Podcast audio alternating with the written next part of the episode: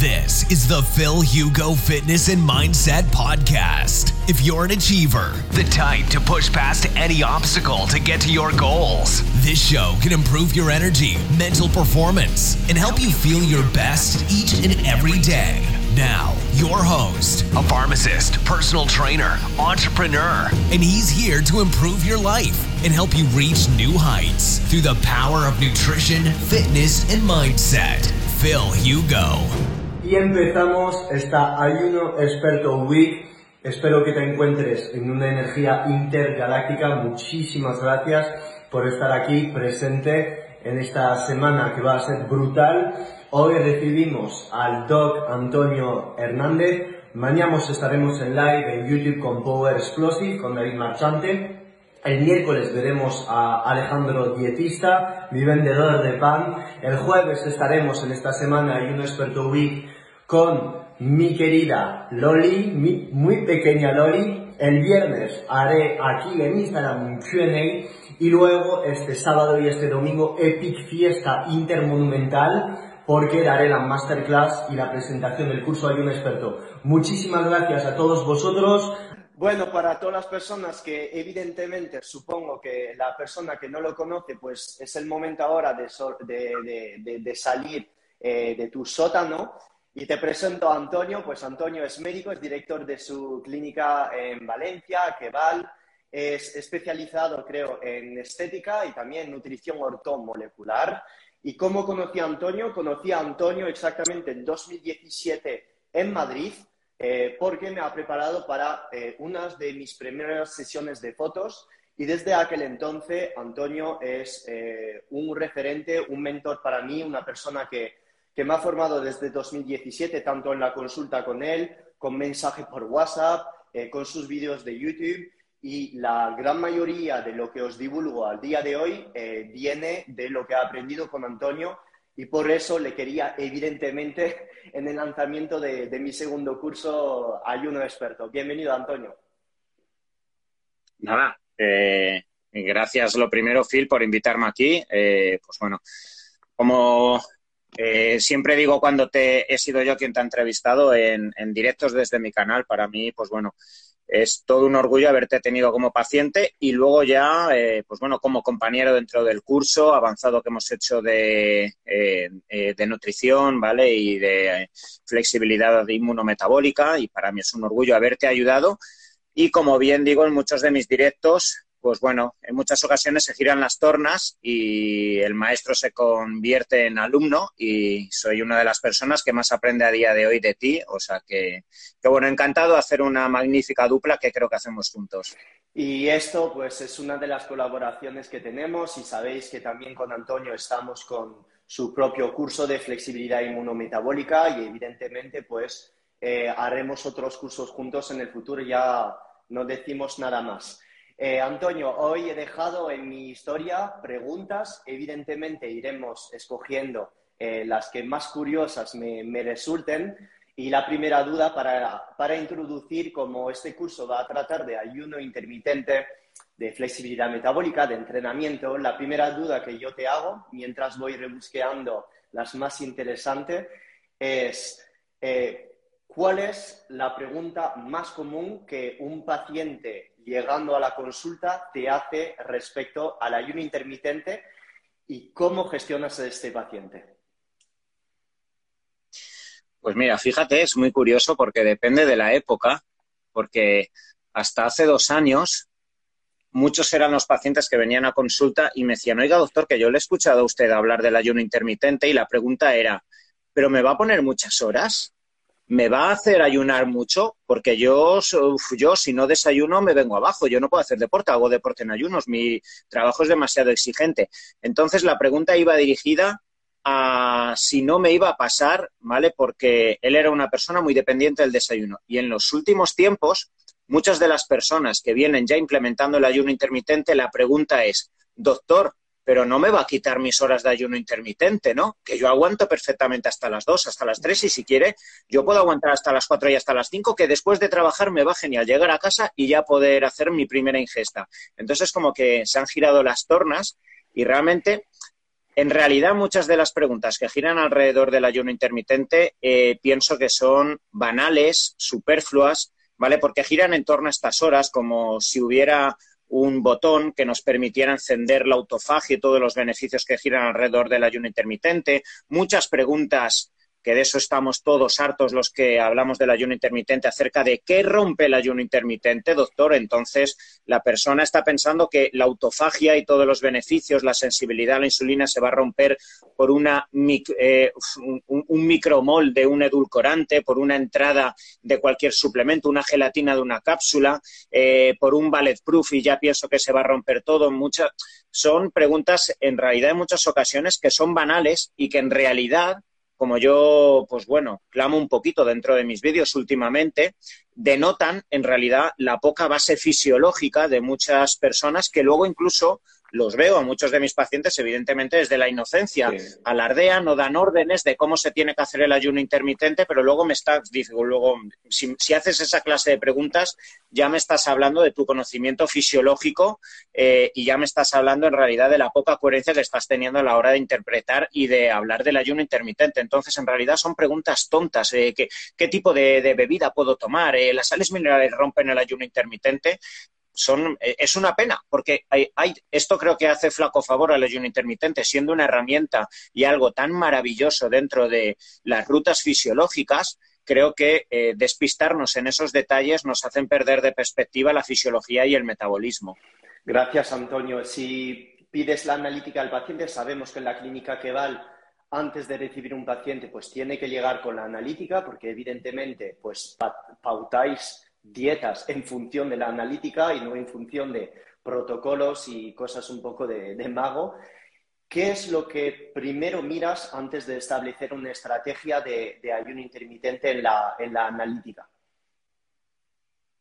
Pues bueno, cuando de esto sabe mucho Rubén, ¿vale? Creo que lo he visto por aquí, cualquiera de, también es eh, compañero de Phil y yo en el, en el curso avanzado que hemos sacado y él, para quien cualquiera de vosotros que quiera saber interpretación de analíticas vinculado a la resistencia a la insulina y saber cuándo implementar o no el ayuno intermitente, podéis entrar a su Instagram. Pero bueno, eh, para nosotros lo más importante es todo lo que gira en torno al metabolismo glucémico y a, los, y a las variables de estrés.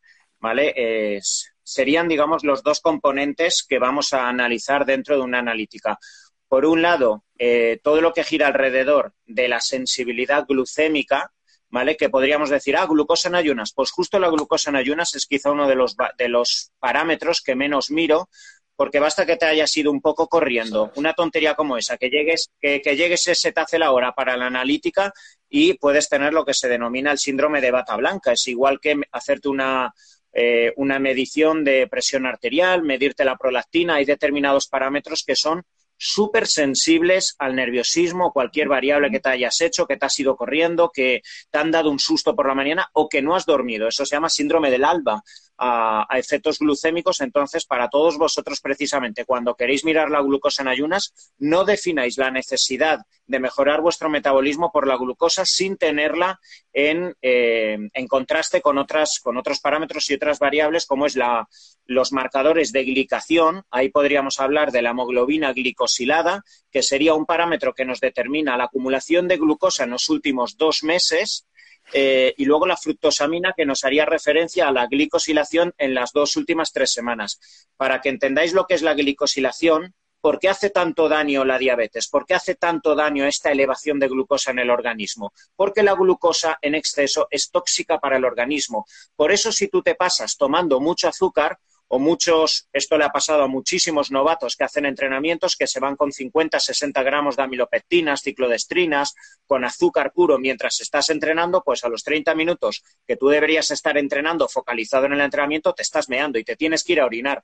Eso es porque el organismo lo último que quiere es elevaciones de glucosa, porque la glucosa se deposita en las estructuras proteicas del organismo generando la glicosilación y esto es lo que genera daño en la retina, en el fondo de ojo, en las estructuras neuronales generando la polineuropatía diabética, afectando a los vasos arteriales, afectando al riñón, etcétera. Entonces, cuando queremos saber realmente si se está generando glicosilación, depósito de glucosa no compensado por parte de tu organismo, tenemos que mirar la hemoglobina glicosilada que nos haría referencia, vuelvo a decir, a qué ha ocurrido en los últimos dos meses en tu organismo y eh, la fructosamina.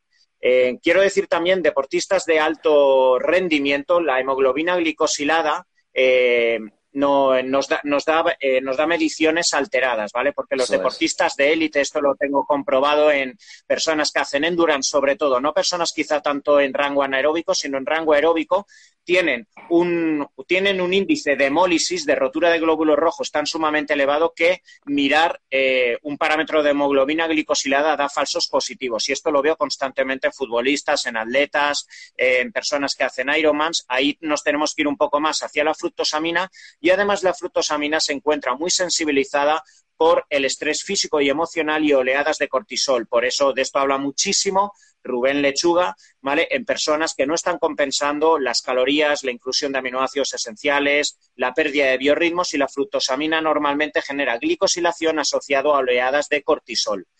Para saber además si eh, este metabolismo glucémico nos está generando una resistencia a la insulina, tendríamos que ver el resto de variables o de parámetros que se encuentran vinculados al síndrome metabólico. Llámese ácido úrico, triglicéridos, perfil lipídico, colesterol HDL, LDL.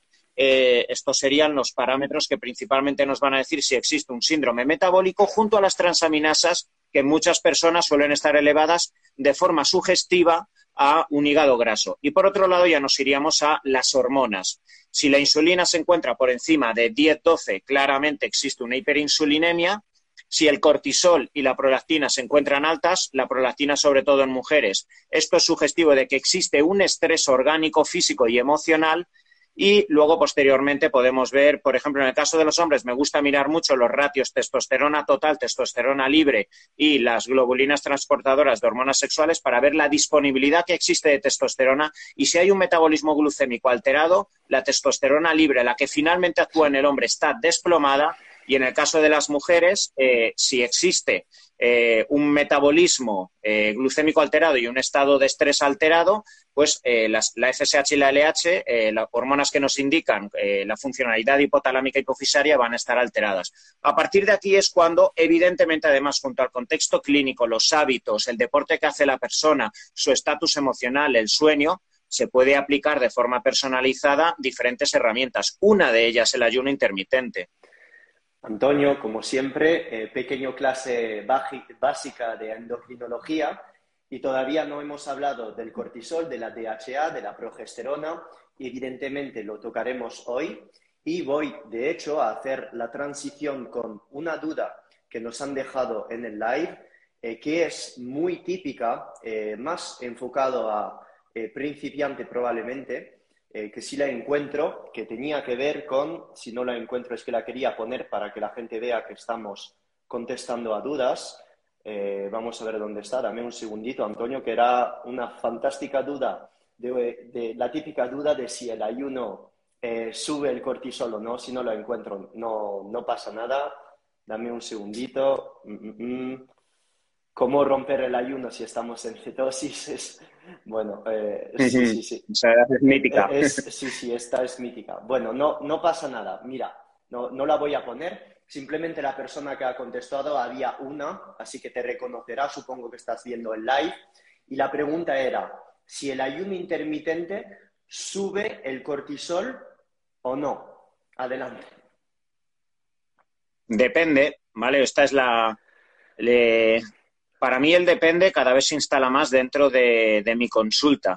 no sé y depende, ¿vale? Porque tú bien lo sabes, Phil, ¿vale? Cuando uno sale de la carrera parece que ya te han dicho todos los dogmas y paradigmas que, van a instalarse para toda tu vida y conforme vas, más vamos aprendiendo rutas fisiológicas, variables, una mínima variable que ya va a afectar a los ritmos hormonales, ritmos circadianos, eh, rutas moleculares, pues al final hay que hablar de depende un ayuno intermitente que nos desinflame el intestino, que nos permita recuperar una posible permeabilidad intestinal, que nos permita recuperar una disbiosis, que nos facilite una mejoría en el funcionamiento del territorio intestinal y que de esa forma indirectamente absorbamos más aminoácidos eh, y que modulemos nuestro sistema inmunológico, nos va a bajar el cortisol, evidentemente. Pero una persona sin estar flexible metabólicamente y sin saber usar las grasas como recurso energético, pues a partir de determinadas horas con tal de sobrevivir, elevará el cortisol. Así que depende. Depende clarísimamente. Y ojo, en la misma persona, depende, porque quizá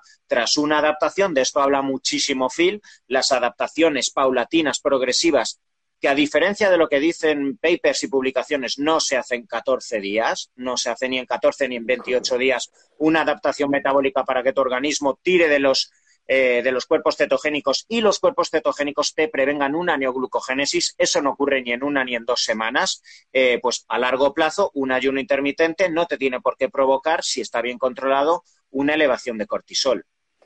Muchas gracias, Antonio. Sin dar unos 15 segundos de explicación.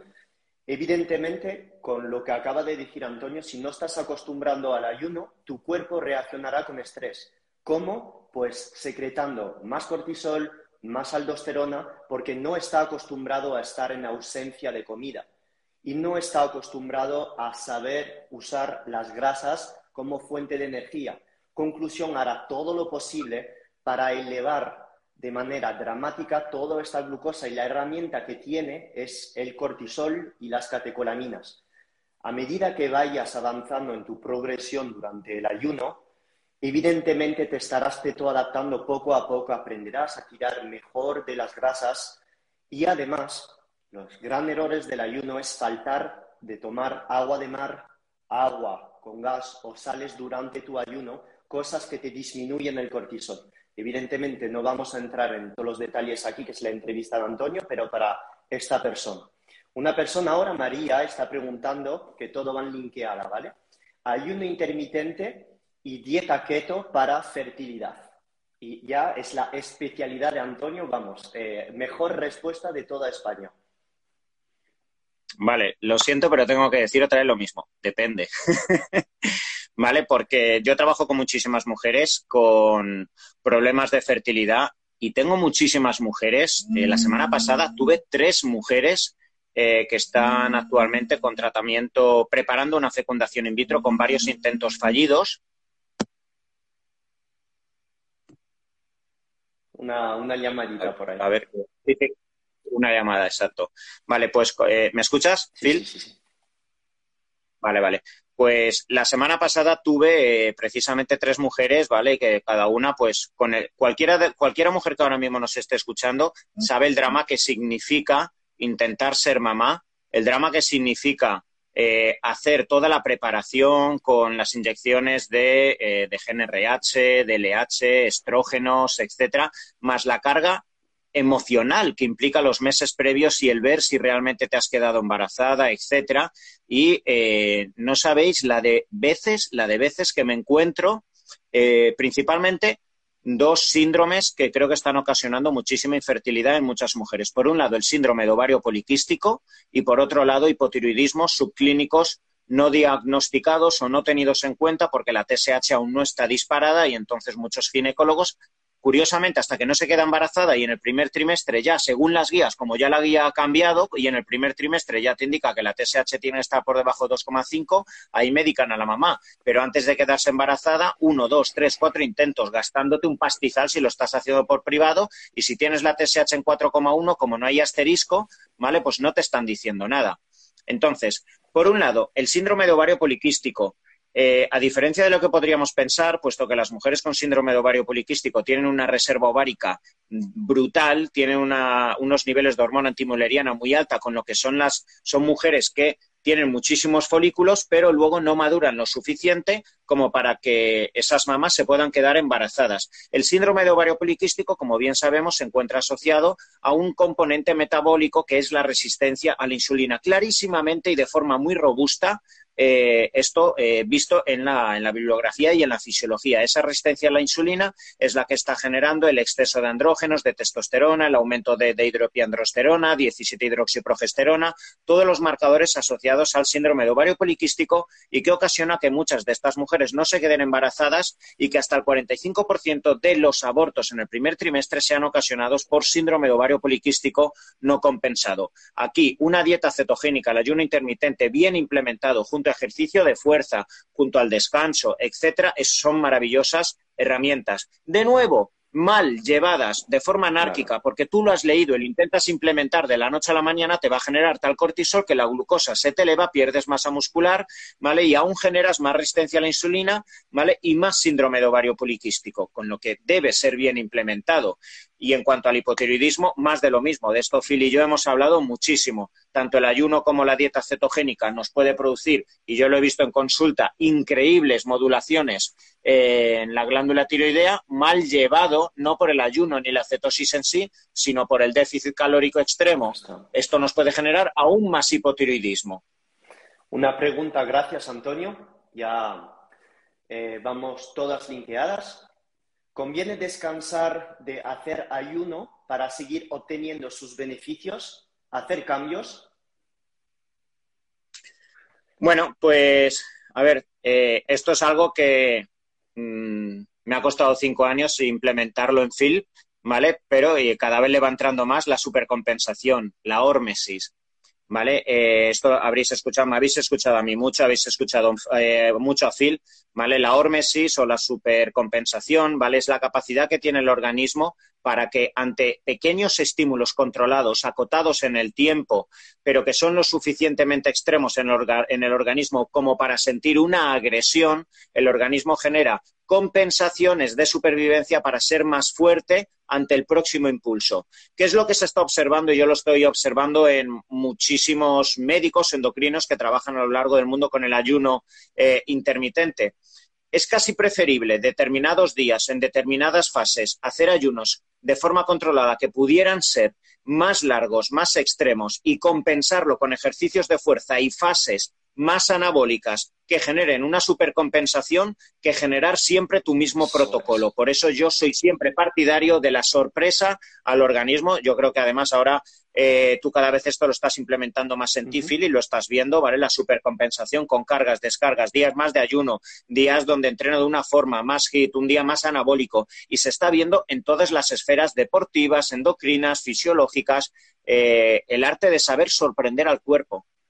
Evidentemente, todo esto eh, se trata de la hormesis. Eh, para acompañar lo que ha dicho Antonio, eh, siempre darás el mismo impulso hormético a tu cuerpo, siempre tu cuerpo estará o estable o decayendo, porque ya no detecta este estrés que le va a dar un plus. El único estrés que le podrías dar un plus a tu pérdida de grasa o tu sensibilidad a la insulina será de cada vez más ayunar más horas o cada vez más reducir tu ingesta calórica para seguir perdiendo grasa. El problema de hacer esto es que estás tocando fuertemente a esta señora, que es la tiroide, y inhibiendo cada vez más conversiones de T4 a T3. Por eso, una estrategia que es muy buena esta pregunta de ciclar carbohidratos o de ciclar, perdón, el ayuno intermitente, es probablemente estar pues dos días a la semana con un 16-8, otro día a 12-12 con tres comidas al día, un día a lo mejor de OMAD y en función de esta duración del ayuno, probablemente los días donde hagas tres comidas, sea interesante meter un entrenamiento de piernas muy largo, muy pesado, porque este día puedes aprovechar de este hiperávit calórico y más carbohidratos porque tienes más comidas. En función del entrenamiento, estás haciendo una cosa u la otra. Evidentemente existen nutricionistas y asesores nutricionales y deportivos para hacértelo para ti, porque no es eh, tarea tan sencilla. Eh, Antonio, una persona me preguntaba eh, hoy si se puede combinar la dieta cetogénica y el ayuno intermitente y qué tendríamos que tener en cuenta para hacerlo. Sí, claro. No sé, es que al final esta pregunta sería mm, tan básica como decir, ¿se puede combinar el ayuno intermitente o la cetosis con el deporte? Se puede y se debe siempre que lo implementemos bien. El ayuno intermitente y la cetosis, en cierto modo, las dos van dirigidas hacia la aceleración del metabolismo, la propulsión o eh, o la, mayor actividad de la ruta enzimática AMPK. Van las dos dirigidas hacia la aceleración o sensibilidad de la insulina hacia la aceleración del sistema nervioso simpático. Irían cogidas de la mano y casi todas las personas eh, que tienen que implementar una mejoría de esa ruta enzimática van a incorporar en su vida tanto la dieta cetogénica o el ayuno intermitente en cierto modo, pero no tienen por qué. También puedes hacer ayuno intermitente y encontrarte con una dieta con cargas de hidrato de carbono, incluso con hipertrofia, y no por ello tener que estar haciendo una dieta cetogénica. O puedes estar haciendo una dieta cetogénica y hacer cinco o seis comidas al día, todas cetogénicas, antes de que se incluyese el ayuno intermitente. ¿Cuántos culturistas hacían dieta cetogénica y hacían seis comidas de merluza con brócoli y algo de aguacate o algo de aceite de oliva y era cetogénica. Pueden ir de la mano y normalmente muchas personas que quieren acelerar esta sensibilidad a la insulina las van a incorporar las dos, pero eh, no tienen por qué. Al final todo va a depender de, del principio de individualidad. Sabéis que, gracias Antonio, sabéis que en el, en el curso de ayuno habrá una, grandes partes de suplementación en cada subparte y por eso pongo aquí esta pregunta, que es la pregunta de suplementación para concentración mental. Eh, Antonio probablemente dará una respuesta y soy curioso de, ver, porque lo hemos hablado recientemente en llamadas, eh, lo que pautaría Antonio. Estamos hablando únicamente ahora de, de suplementación. Probablemente esta persona sea estudiante o tenga a lo mejor una oposición o pruebas ¿Y qué pautarías, Antonio, y, cuándo tomar estos, estos suplementos? Suplementos no trópicos para estudiar. Sí, eso es. Suplementación para concentración mental, no trópicos.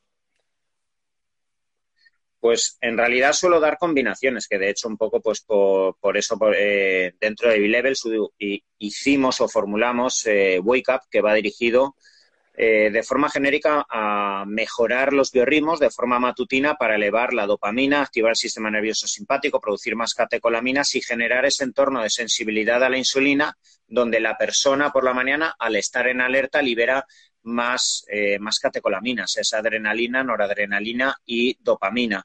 Si hablamos de forma genérica de los principios activos, para mí eh, el principio activo natural que más me gusta es la mucuna pruriens. Sin lugar a dudas, quizá es el que más me ha permitido tener beneficios positivos. Sí que es verdad que dentro de un entorno, ¿vale? Si eres una persona que te vas a levantar por la mañana y te vas a tomar dos rebanadas de pan con mermelada, un zumo de naranja, por mucho que te tomes mucuna pruriens y L-tirosina, y resveratrol y ácido alfa-lipoico, te vas a ir a dormir o vas a estar con bocanadas de aire porque te mueres de sueño, ¿vale? Sin embargo, si haces o, tomas estos principios activos en un entorno donde haces un mínimo ejercicio por la mañana, simplemente sales a andar, te esperas dos, tres horas hasta la primera ingesta y te encuentras, en cierto modo, esto sabe mucho Phil, en un entorno eh, ciertamente cetogénico o con producción de cuerpos cetogénicos, no hay mejor eh, herramienta que te vaya a proporcionar foco cognitivo que tener sensibilidad para promocionar o para promover la, liberación de cuerpos cetogénicos. Ahí enseguida ya directamente, pues toda la actividad neuronal se dispara, estás con mucho foco, mucha concentración, mucha memoria, no te dispersas. Eh, y de hecho, pues yo que trabajo con algunos niños de mamás que me han traído para eh, pues con déficit de atención y que están, que están medicados con, con Concerta, con metilfedinato y demás, que son en realidad derivados de anfetamina, pues cuando los pones con una dieta low carb o casi cetogénica, estos niños es increíble, es que les puedes quitar el metilfedinato. Tengo, tengo varios niños y, y, existe literatura científica alrededor de esta implementación por la mejoría neuronal. Tú también de esto has hablado mucho, en la epilepsia, etcétera, ¿vale? Y por eso no, no, no vayáis única y exclusivamente a la toma de suplementos porque si no está ordenada el resto de herramientas de vuestra vida os va a decepcionar. Simplemente va a ser un pequeño agregado. Antonio, recientemente en YouTube, muchas gracias por tu respuesta. Recientemente en YouTube has hablado de un caso clínico, una persona que se llamaba Juan, arquitecto, que tomaba mm. finasterida y que se encontró pues con depresión, con no podía con la vida y explícanos un poco este caso, en qué se traducía a nivel hormonal y qué puedes decir a todos eh, estos hombres o incluso mujeres que llegan a esta edad, 37, 40 años, y tienen todos estos síntomas de, de depresión, de todos estos síntomas de desmotivación, de no poder arrancar con el estrés, hacer frente al estrés. Entonces, en este caso has hablado de Juan, que era una persona con finasteride, y después, si puedes explicarlo brevemente, eh, qué hacer con una persona, mujer de más o menos la misma edad, con los mismos síntomas. Claro, pues eh, el caso de Juan era muy ilustrativo de algo que veo muchos hombres, eh, pero incluso lo de menos, fijaos, es el tema del finasteride. Para quien lo quiera saber, el finasteride es un medicamento dentro de la familia de los inhibidores de 5-alfa reductasa. La 5-alfa reductasa es la molécula que favorece la conversión de testosterona en dihidrotestosterona, DHT, que es la fracción androgénica de la testosterona que genera eh, hipersecreción de sebo en los folículos sebáceos y que es eh, ese es el motivo y la causa de la, de la caída capilar. Y pues entonces, evidentemente, un hombre que tenga un descenso con el paso de los años de DHT puede, no en todos. Hay muchísimas personas, ¿vale? Que ahora podéis decir, pues yo tomo finasteride y estoy genial, y vale, pero hay otros que sí que les afecta, sobre todo con el paso de los años. Y con esto quiero decir que es que a partir de los 35 40 años empiezan a surgir en muchas personas de forma multifactorial y por múltiples causas, parece que el, eh, el, mismo síndrome, un síndrome de fatiga, de agotamiento, cercano a la fibromialgia, de depresión, de cansancio, de acumulación de grasa abdominal, en el caso de, este chico, lo podéis ver en mi canal YouTube, puede ser por el finasteride, pero en el caso de una mujer puede ser por anticonceptivos. En otra persona puede ser porque ha tenido que tomar antibióticos y se ha cargado la flora intestinal. En otra persona puede ser porque ha, porque ha tenido una, ciática, una lesión y la han hinchado durante corticoides en los últimos dos años. En otra persona puede ser porque tenga asma y tiene que tomar inhaladores, ¿vale? Y la, eh, y la prednisona le está generando también alteraciones en su cápsula la suprarrenal. Con esto os quiero decir que hasta los 30-35 años, la mayoría de las personas tenemos, como bien les explico a muchos de mis pacientes, una capacidad de modulación inmune, una funcionalidad suprarrenal, una, una funcionalidad sexual, un funcionamiento hipotalámico hipofisario tan eficiente que por mucho que sea eh, estrepitosa la vida que lleva la persona, por mucho estrés físico y emocional que lleva la persona, por muchas salidas nocturnas, alcohol, drogas, sobreentrenamiento, etcétera, disgustos emocionales o sobretrabajo que tengas en tu vida, tiras carros y carretas. ¿Y cuál es el problema? Que eso te autoconvence de que, joder, la vida, mi vida está jodida, pero aún así puedo. Con lo que entonces no tienes por qué parar, porque por jodida que sea tu vida, si tú te ves competente y al día siguiente eres capaz de levantarte a las 7, puedes entrenar y por la tarde hacer CrossFit y el fin de semana aún estás para la familia y dices, ¿por qué voy a parar? Aunque vengan problemas, Tú te crees que eres Superman. A los 37, 38 años, la liberación de cortisol, la liberación de, de hidropiandrosterona, el impacto que se ha generado durante décadas en la funcionalidad del territorio intestinal, la alteración de las vellosidades, la entrada de moléculas y antígenos proteicos desde el intestino al plasma sanguíneo, lo cual ha generado una hiperactividad del sistema inmunológico que va dando lugar a enfermedades autoinmunes como el hipotiroidismo de Hashimoto, artritis reumatoide, eh, va generando un estado de inflamación crónica de, bajo grado y todo esto además, esta inflamación que genera lipoinflamación, resistencia a la insulina, acumulación de grasa abdominal y pérdida de masa muscular en las extremidades, que es el morfotipo que normalmente vamos a ver en personas a partir de los 40 años. Con lo que lo reduccionista sería decir, ostras, como Juan tenía efectos secundarios por el finasteride, se lo quitamos y punto. Ya verás como los dos meses está bien. No, este es el gran drama cuando tenemos pacientes o personas que como, eh, como, consecuencia de determinados fármacos o estilo de vida, han acabado con esa obesidad central y visceral, que es la causante de inflamación crónica de bajo grado y todo lo que está ocurriendo. Si no existe una rehabilitación, una reincorporación a través del deporte, del metabolismo, de todas las herramientas como el ayuno intermitente, la cetosis, la flexibilidad metabólica, que nos permita restaurar el metabolismo y la sensibilidad periférica en la musculatura de nuevo de esta persona, no vamos a lograr eh, de nuevo ya eh, llevarla al sitio. Literalmente no la llevas al sitio, sobre todo a partir de los 40, 40 y pocos años, donde ya existen déficits hormonales que, pues, que ya pueden ser crónicos de por vida. Muchas gracias, Antonio. Acabo de eh, os tenéis que dar cuenta en las respuestas de Antonio que Antonio sería un mal Instagramer, porque no puede hacer una infografía con un título super punchline que va a tener 45 millones de vistas, porque siempre es una contestación desde un punto de vista integral. Y cuando entiendas esto, pues ya estás progresando en nutrición. Desde el momento que pones en la nutrición o la fisiología los colores blanco o negro, estás equivocado, porque nunca hay algo malo o algo bueno. Algo puede ser bueno para uno y malo para otro, y viceversa. Y siempre las contestas de Antonio, podéis ver en su YouTube, en, sus live, siempre es de forma integral y es realmente cómo tienes que aplicar la, medicina, aunque yo no sea... Por eso hay gente que me dice, me dice, joder, no te mojas. Es que no puedo. Es que no, no, es que llega, llega un momento, crear, puedes crear marketing, pero es que creando marketing justamente estás en lo falso obligatoriamente. Desde el momento que te vas demasiado, eh, realmente no es fisiología. Y cada vez más avanzo, cada, cada vez más me doy cuenta de que, de que es así. Eh, una, pregunta que, tenía por aquí, em, esto, esto me gusta. Una mujer, eh, estoy feto adaptada desde hace, llevo siete meses con dieta cetogénica y sigo con brotes de dermatitis. Esta pregunta refiere a eh, todos los tipos de enfermedad autoinmune, de eczema o de cualquier tipo de alteraciones que podemos tener en el sistema inmune con dieta cetogénica. Entonces, me gustaría que, eh, hables un poco, Antonio, eh, sobre esta paciente que hace dieta ceto, pero sigue con dermatitis. ¿Cuál puede ser la causa en tu opinión? Pues a ver, eh, la dermatitis, al igual que muchos procesos de, pues, mm, de reactividad inmune, la verdad es que puede tener múltiples causas, ¿vale? Sí que es verdad que tanto el ayuno intermitente como la dermatitis o las seborreas, eh, la psoriasis, muchos procesos eh, asociados a la hipersensibilidad cutánea pueden mejorar, pueden mejorar con el ayuno intermitente y la cetosis, básicamente porque desde el momento en que mejoramos el territorio intestinal por no introducir el gluten, por no introducir eh, alimentos que van a fermentar, como el arroz blanco, la pasta blanca, etcétera, ¿vale? Pues entonces vamos a tener mejorías.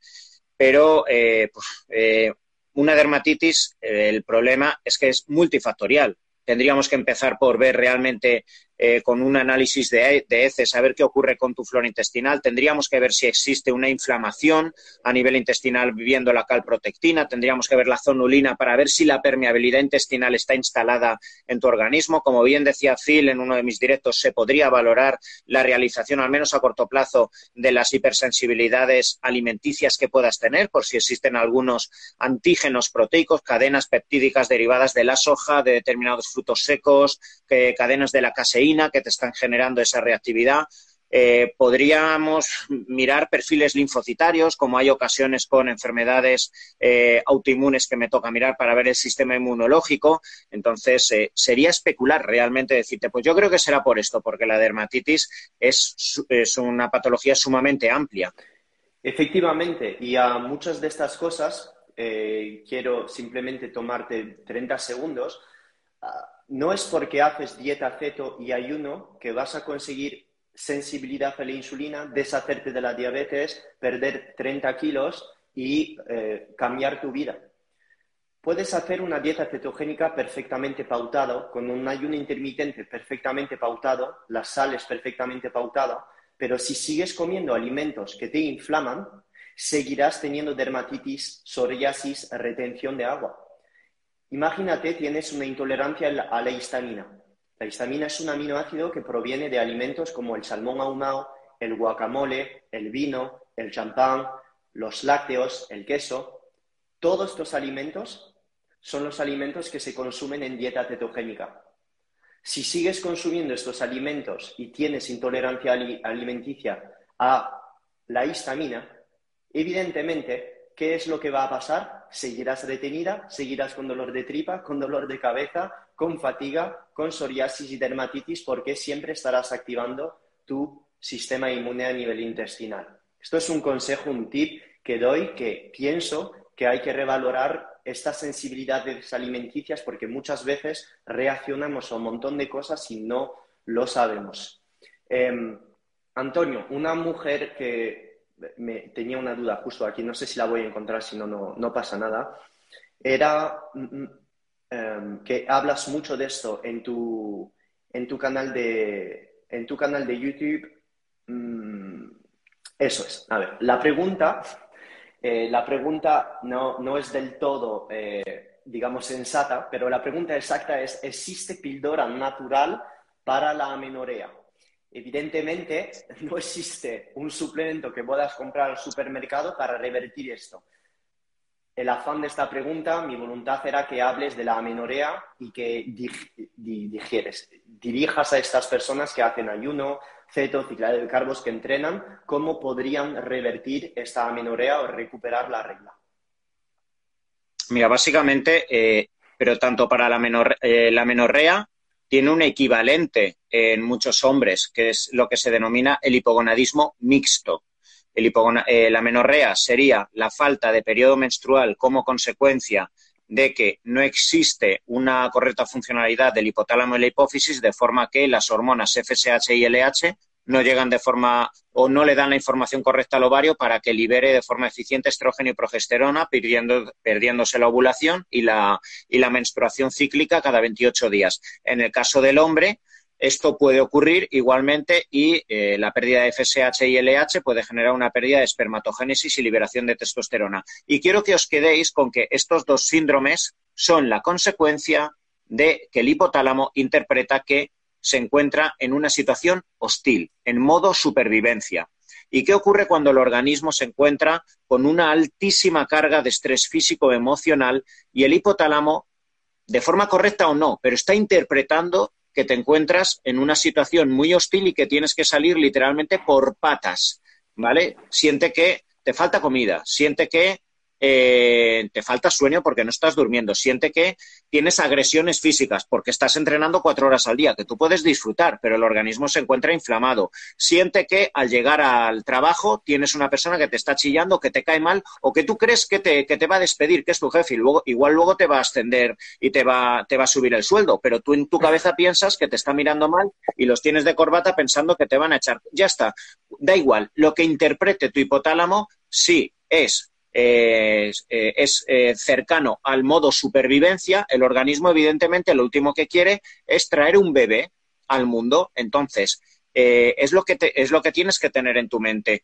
La menorrea, evidentemente, si es por exceso de estrés físico, por falta de calorías, te invitará, ¿vale?, a que comas más. Esto es algo que ocurre en las mujeres con anorexia, ¿vale? Lo primero que ocurre en estas mujeres es una elevación de prolactina, lo cual da lugar a una menorrea hipotalámica. Pero ocurre en muchas mujeres cuando tienen un susto, un despido, cuando baja mucho porcentaje de grasa porque eres atleta, porque sobreentrenas mucho, porque tienes una operación, una operación tan simple de mamoplastia y durante dos meses no se te cae el periodo menstrual menstrual algo como, pues, como lo que está ocurriendo ahora con las vacunas, que más allá de que el ARN mensajero y todo esto, que no podemos especular porque no se sabe, ya veremos dentro de cinco años, pero cualquier vacuna rompe el ciclo menstrual durante los dos, tres meses a, las, a muchísimas mujeres. Esto está documentadísimo en los últimos 30 años. ¿Por qué? Porque toda vacuna implica una mini tormenta de citoquinas, una mini inflamación del sistema inmunológico y el hipotálamo interpreta que en una situación hostil con modo supervivencia, donde todas las interleuquinas, donde todos los leucocitos se encuentran trabajando y los linfocitos están a punta pala liberando anticuerpos, lo último que quiere el organismo es que te quedes embarazada. Y eso ha ocurrido, ¿vale? Con, eh, absolutamente todas las vacunas, pero ocurre con una cirugía. Tú te operas de mamoplastia, tú te operas de un quiste, de un mioma, y durante los dos, tres meses siguientes vas a tener desarreglos hormonales porque hay mini tormentas asociadas a la inflamación. Al igual que un hombre, con todas estas mismas circunstancias, pierde la disponibilidad de la testosterona. Eh, brutal.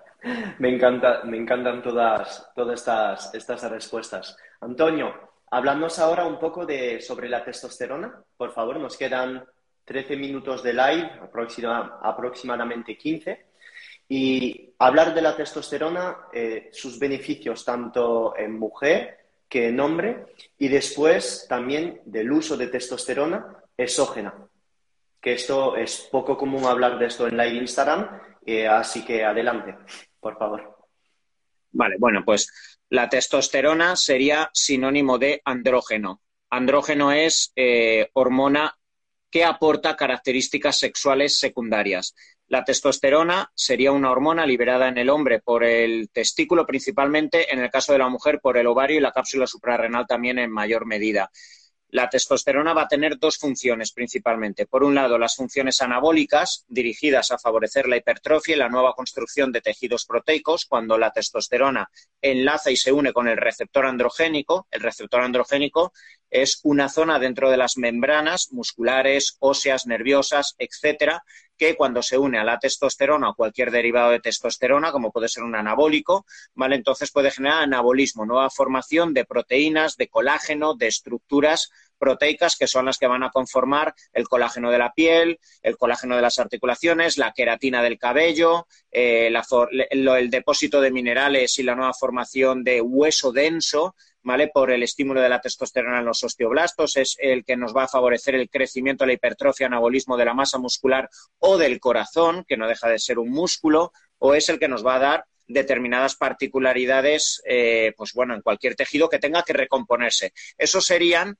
las acciones anabólicas. Por un lado, por otro lado, tendríamos las acciones androgénicas, que son las que van a favorecer las características sexuales secundarias, que principalmente se desarrollan a partir de la adolescencia y son las que van a definir las diferencias que se desarrollan a partir de esos 12-13 años entre niños y niñas, como es el aumento de esa masa muscular, como es el agravamiento de la voz como consecuencia de la hipertrofia de las cuerdas vocales, eh, como es esa esa producción de sebo en los, folículos pilosos, la caída capilar, el acné, el nacimiento del vello a lo largo de todo el organismo, el, apetito sexual más desarrollado en los hombres, eh, el foco cognitivo, el cerebro está inundado de receptores androgénicos, ¿vale? Entonces unos niveles más altos de testosterona dan más foco, te hacen en cierto modo tener mayor capacidad de, concentración y abstracción del resto del medio, a diferencia del estrógeno, que te permite una capacidad más global para realizar asociación de ideas, ¿vale? Mientras que la testosterona te mete en un túnel, ¿vale? Y en un foco para centrarte en algo. ¿Vale? Entonces, todo esto serían las diferencias que, van a eh, que, definen a hombre y mujer. Entonces, ¿qué ocurre a partir de los 35, 40 años, tanto en hombres como en mujeres? En hombres se va a desarrollar eh, la andropausia paulatina. A partir de los 35, 40 años aproximadamente se pierde un 2% eh, anual de la liberación de testosterona, pero más importante que la pérdida de testosterona, se produce una, una, pérdida en la biodisponibilidad de testosterona. Esto es lo más importante. Y la pérdida de testosterona libre, la que finalmente va a llegar a tus tejidos, la que te va a permitir levantarte por la mañana, enfrentarte a un entrenamiento, eh, no, no, venirte abajo ante una crítica, echarle narices, tener pasión sexual, etcétera. Todo eso va a depender de la testosterona libre, la que finalmente va a llegar a todos tus tejidos. Y esto se desploma cuando existe resistencia a la insulina, obesidad abdominal y visceral y cuando existe síndrome metabólico asociado a la diabetes tipo 2 y a todo lo que hablamos, tanto Phil como yo. Y esto ocurre, ya me estáis preguntando por aquí si también ocurre en mujeres, sí, ocurre tanto en hombres como en mujeres la androstenodiona, ¿vale? Que es la principal hormona masculina que normalmente en analíticas suelo mirar en mujeres, se desploma a partir de los 35 o 40 años y sobre todo en mujeres con obesidad central, con porcentajes de grasa elevados. Y sí, existen muchísimas. Y Claro, sí, sí, ahora, ahora lo sí, sí. Vale, eh, ahora lo comentaré, ya lo he comentado antes, las particularidades del SOP, ¿vale? Pero bueno, en términos generales, a partir de los 35 o 40 años, tanto hombres como mujeres perdemos la disponibilidad de la testosterona, lo que genera mayor cansancio, fatiga, pérdida de foco, eh, depresión, huesos con pérdida de densidad mineral ósea y predisposición a osteopenia, osteoporosis y fracturas, pérdida de impulso sexual, anorgasmia, eh, pues em, pérdida de sensibilidad a la insulina, alteraciones del sistema inmunológico, depresión, etcétera. Todo esto se encuentra asociado a las pérdidas eh, de testosterona y es por ello que en principio, mejorando el síndrome metabólico que pueda existir en muchas de estas personas, simplemente la, liberación de testosterona libre, eh, la disponibilidad de la misma es mayor, tanto en hombres como mujeres. Si pasados los meses y con todas las herramientas de las cuales hablamos Phil y yo, al mejorar el metabolismo, puede ser que por edad que seas un hombre o mujer de 50, 55 años y ya no recuperas esos niveles, con controles específicos eh, se pueden dar terapias de reposición de testosterona, tanto en hombres como mujeres. Yo las trabajo muchísimo, vuelvo a repetir, en hombres y en mujeres. Y en mujeres es increíble. En mujeres a las cuales les estabilizas los niveles de andrógenos, es brutal. La masa muscular, la mejoría metabólica, el estado de colágeno, el foco cognitivo, depresiones que llevaban 15 años siendo tratadas con antidepresivos y miles de terapias de psicólogos, de repente en 3-4 meses la mujer está sonriendo, feliz, con autoestima. ¿Vale? No quiere decir solo con eso. Hablamos al mismo tiempo de nutrición, de deporte, todo el conjunto de variables ¿vale? Pero eh, sí, claramente considero que es una terapia, además de la cual cada vez se va a hablar en los, en los próximos años. Y ese inciso, el síndrome de ovario poliquístico, eh, por contra, sería un síndrome asociado a resistencia a la insulina y exceso de testosterona. Por eso hay niñas con 14, 15 años que pueden tener ese síndrome de ovario poliquístico y tener exceso de andrógenos con caída capilar, con acné, con hirsutismo, con vello en la cara que a pesar de aplicarse constantemente láser y PL no se les va. Y a estas mujeres, pues, eh, pero en realidad es lo mismo. Hay que tratar el metabolismo. Si tratamos el metabolismo, se produce una modulación eh, nunca debemos de subir o bajar arbitrariamente las moléculas. Siempre deberíamos hablar del principio de la modulación, modulación metabólica, modulación inmune, modulación de las hormonas, modulación neuronal, emocional, intestinal. ¿Vale? Entonces, siempre que modulemos de forma correcta el metabolismo, vamos a modular la sensibilidad y, y las subidas y bajadas que necesitamos de los andrógenos. Gracias, Antonio. Y evidentemente podéis entender que en este tipo de respuesta que da Antonio, lo siento, pero no va a haber un estudio para cada cosa que dice Antonio porque todo lo que está contando Antonio es fruto de fisiología básica y de contrastarlo con 20 años de práctica con pacientes. Y no, no va a haber un estudio o gente que dice dónde está el estudio. No, lo siento mucho, pero es inapropiado. Es aplicar la fisiología básica al cuerpo humano. Esto no es aplicar un estudio, es fisiología básica, como muchas veces hablamos con Antonio.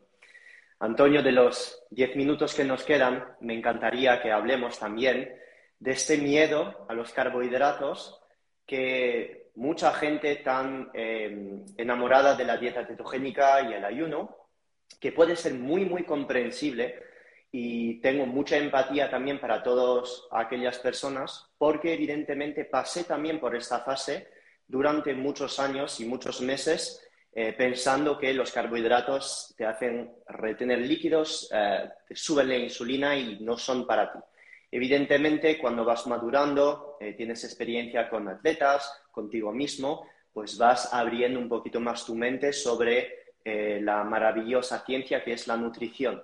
¿Qué dirías a estas personas? En la gran mayoría de veces son muy procetogénicas sobre todas estas estrategias que hablamos en vídeo de ciclado de carbohidratos y de subida y bajada de, calorías con ellos, etc. Pues mira, yo en realidad, yo entiendo perfectamente, yo, a su vez yo como médico he pasado por miles de herramientas y sobre todo al inicio cuando te vas, vas entrando en la nutrición, en la medicina, en los cuidados, pues si vas incorporando diferentes herramientas, evidentemente pues los inicios, eh, es así, yo creo que no, no solo aquí, ocurre en el deporte, ocurre pues con las propias relaciones. Tú te enamoras de una herramienta y tu inconsciente necesita pensar que es la mejor herramienta y que no puede haber nada a años luz que se pueda comparar. Entonces inconscientemente caes en un sesgo de confirmación, intentas constantemente verificar y darte la razón acerca de eh, que la dieta vegana, que la dieta cetogénica, que el ayuno intermitente, que la dieta híbrida, que el ciclado, que eh, este suplemento, que la testosterona, que lo que sea, que el crossfit, que las pesas, que el HIT es lo mejor que hay y que sirve para todo. Hay una inercia del ser humano cuando descubre algo que le apasiona a intentar eh, demostrar y verificar consigo mismo y con todas las personas que le rodean que esto es maravilloso. Entonces, eh, cuando yo veo también, pues evidentemente cuando hay gente que acusa a otros de que estás haciendo un daño por proclamar, déjalo tranquilo, que todos nos damos hostias en la vida, que la vida es lo suficientemente inteligente como para abrirnos la mente, como para darnos coherencia, como para que con el paso del tiempo, quizá, aunque nos joda, nos joda a nuestro ego, a nuestro corazoncito, nos planteemos, hostia, que igual es verdad que, que, si incorporo esto tampoco me hace tanto daño. Hostia, es verdad que igual he sido un poco radical y tú por dentro lo dices con la boquita cerradita y dices, pues sí que es verdad. Y todos hemos pasado por ahí y si no acusásemos, no fuéramos con eh, diciendo, es que dijiste esto y ahora qué, pues me equivoqué, pues lo dije y estoy aprendiendo y de eso se trata. En realidad, eh, el arte de la nutrición, de la medicina, del deporte es probar muchas herramientas y en realidad creo que al final todo te lleva a no quedarte con una, se puede con todas.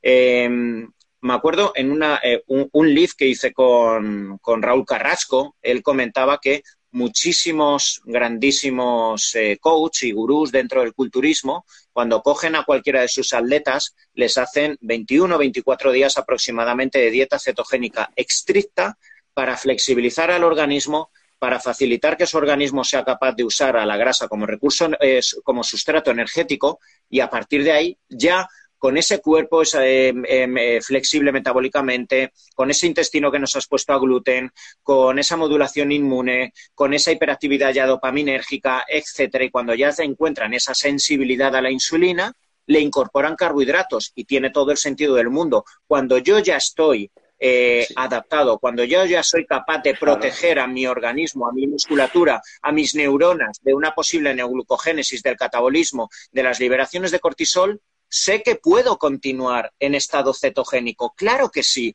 Sé que puedo ser capaz de hacer el Ironman de Hawái, por supuesto. Y sé que soy capaz de afrontar una patología inclusa o la peor adversidad de mi vida en estado cetogénico. Pero la coherencia me invitaría a decir, vale, ya sé que puedo sobrevivir así, pero ¿podría beneficiarme de incluir esto? Esto es como cuando muchos pacientes tengo en consulta pues muchos eh, pacientes eh, que de forma extrema vienen a mi consulta esperando que su patología solo va a ser abordada a, base de nutrición y a base de suplementos naturales. Y cuando les digo, pues eh, me gustaría que tomes este antihipertensivo, me gustaría que para acelerar la mejoría de la sensibilidad a la insulina, en vez de berberina, tiremos al menos a corto plazo por metformina. Pero son fármacos, doctor. Ya, pero si puedo beneficiarme, aunque sea a corto plazo, de esta implementación, ¿por qué no? ¿Por qué no? Pues esto es lo mismo. Si puedo beneficiarme en un estado ya adaptado, que adaptado, sensibilizado, de que ciertas cargas de hidrato de carbono preentrenamiento o postentrenamiento en un entorno donde en ese contexto de tiempo determinado quiero favorecer el anabolismo y quiero que el carbohidrato me genere una, una liberación de insulina para que mis receptores GLUT4 atrapen eh, se retenga líquido para evitar lesiones, deshidrataciones, se retengan sales minerales, etcétera, ¿por qué no usarlo? Sé que podría tirar sin, e, sin los hidratos, por supuesto, y podrás acabar el Ironman. Igual hasta lo ganas, pero si metes a lo mejor carbohidratos, ¿quién te dice que en vez de un minuto que le llevas al segundo, bates el récord de la historia en el Ironman? De eso se trata, abrir las posibilidades. Espectacular. Espectacular. Es que es así. Y un pequeño apunte que diría eh, es sobre el tema de la medicación de la metformina no lo quiero usar porque es medicamento, eh, la molécula de metformina es casi idéntica a la molécula que sacas de la planta. Casi idéntica, o sea, bioidéntica a algunos átomos cerca. Es como si, si dijeras, no tomo metformina porque es un medicamento, cuando la N-acetilcisteína ha sido suplemento durante toda la vida o los pasados 50 años en Estados Unidos y ahora acaban de ponerla de medicamento. Entonces ahora, como un submedicamento, no lo estarías tomando porque es un medicamento, cuando ha sido toda la vida suplementación. Pienso que la metformina la ponen de medicamento, pero sinceramente, cuando ves la berberina o el reala, ¿por qué entonces no ponen la berberina de medicamento? Si es que es casi, es casi igual. La metformina es un antidiabético muy, muy sencillo. No estoy diciendo de iros a comprar a la farmacia y sin prescripción tomarla con berberina, R-ala, resveratrol, otros polifenoles, EGCG de té verde, puedes llegar a efectos parecidos, pero sí que es verdad que muchas veces hay que dejar de tener miedo a los medicamentos, que algunos son muy, muy bioidénticos a lo que sale de una planta. Y lo mismo diría para lo que has dicho sobre los carbos. Entiendo todas las personas cetogénicas aquí que no quieran meterlos, pero una vez hayas corregido todos los parámetros, como bien lo ha dicho Antonio en tu analítica, de sensibilidad a la insulina, de inflamación, que has llegado a tu peso objetivo, podrás, gracias a esta hormesis, evidentemente haciéndolo bien con buenos índices glucémicos, mejorar. ¿No es una obligación? No, pero ¿cómo lo sabes si no lo haces? Así es. Antonio, llegamos al final de este live. Muchísimas gracias por estos 60 minutos increíbles. Evidentemente me pasaría una hora más contigo, pero a lo mejor vas a comerlo gordo y tienes hambre. Te dejo una palabra para el final, si quieres poner un, resumen a todo lo que has dicho, un mensaje que quieres dejar ahí al universo. Pues mirad, eh, en realidad mucho de... Eh, yo en el último año, año y medio, cada vez eh, fruto, creo, de, esta pandemia que, que, nos condicionó a estar en casa, muchas personas sin medios para hacer deporte en casa, muchas personas con comorbilidades que arrastraban y que no pudieron ser bien tratadas durante tres, cuatro, cinco meses, más el componente emocional que ha generado que muchas personas, más allá de la pandemia actual que, hemos vivido de COVID, ¿vale? Pues mm, por, el, por la incorporación de calorías, aumento de 5, 6, 8, 10, 12 kilos, han acabado eh, alterando su perfil lipídico, produciendo arteriosclerosis, hipertensión. Muchas personas con un altísimo componente psicoemocional han acabado somatizando en su intestino. Eh, muchas personas con enfermedades autoinmunes se han descompensado. Entonces, en los últimos meses y en los últimos tiempos estoy viendo muchísimos pacientes de, otro tipo de patologías, pero que deberían tener, aparte de su farmacología, que debe ser bien indicada por su cardiólogo, por su reumatólogo, eh, yo ahí no me meto, pero veo cada vez más cómo estas patologías tienen un desequilibrio metabólico de base, una resistencia a la insulina, una obesidad central. Cada vez veo más pacientes con muy poquita masa muscular. Para mí, quizá, hablando de píldoras mágicas, quizá la mayor píldora mágica sería el deporte y un deporte que te permita fabricar masa muscular, porque veo realmente una epidemia de poca masa muscular y cada vez más grasa abdominal, que es la que se encuentra asociada a que cualquiera de las patologías de las cuales os estoy hablando, incluida una infección respiratoria, sea peor abordada por el organismo porque existe más predisposición a altísima liberación de citoquinas, a esas eh, tormentas y respuestas hiperinflamatorias, que son las que generan estados protrombóticos, que son las que generan muertes espontáneas, que son las que generan inflamación y alteración de todo el organismo. Y esto tiene un abordaje y debe tener un abordaje metabólico paralelo a los fármacos, que yo soy médico y en todo momento siempre y muchas veces con el cardiólogo de, eh, al mismo tiempo trabajando, con el reumatólogo, con el oncólogo, me gusta trabajar siempre al mismo tiempo, pero incorporando terapias metabólicas. Entonces, pues para personas como Phil, como mi compañero Rubén, como muchísimas personas que están hablando diariamente de herramientas y estrategias para mejorar el metabolismo, sabed que no solo es una inversión para vuestra estética, para estar delgados, para estar con abdominales, es una inversión para toda la correcta funcionalidad de vuestro organismo. Si tenéis curiosidad, buscáis una asesoría nutricional, tenéis la página de Antonio, de Keval, tienen un equipo de nutricionista increíble. Tanto Rubén y Antonio me han asesorado a mí, me han enseñado mucho los dos y os recomiendo ir a por una asesoría en, la clínica de, Antonio, que sabéis que yo he pasado a asesoría, ahora me destino más a llevar eh, nuestra comunidad, a crear cursos, soy muy bueno en esto para asesoría con médicos, endocrinólogos, nutricionistas, ir a ver a la clínica Cleval de Antonio y de tal manera pues estaréis con todos los conocimientos de, este equipo. Antonio, muchísimas gracias a ti, nos vemos en un siguiente live. Un fuerte abrazo. Buenas noches. Muchas gracias. This has been another episode of the Phil Hugo Fitness and Mindset Podcast. If you enjoyed the episodes, leave an honest review in iTunes so other like minded individuals can conquer their goals too. If you want more content and free info on how to take your health and athletic performance to new heights, visit philhugo.com to be on the cutting edge with the latest info in nutrition, fitness, and all things performance mindset.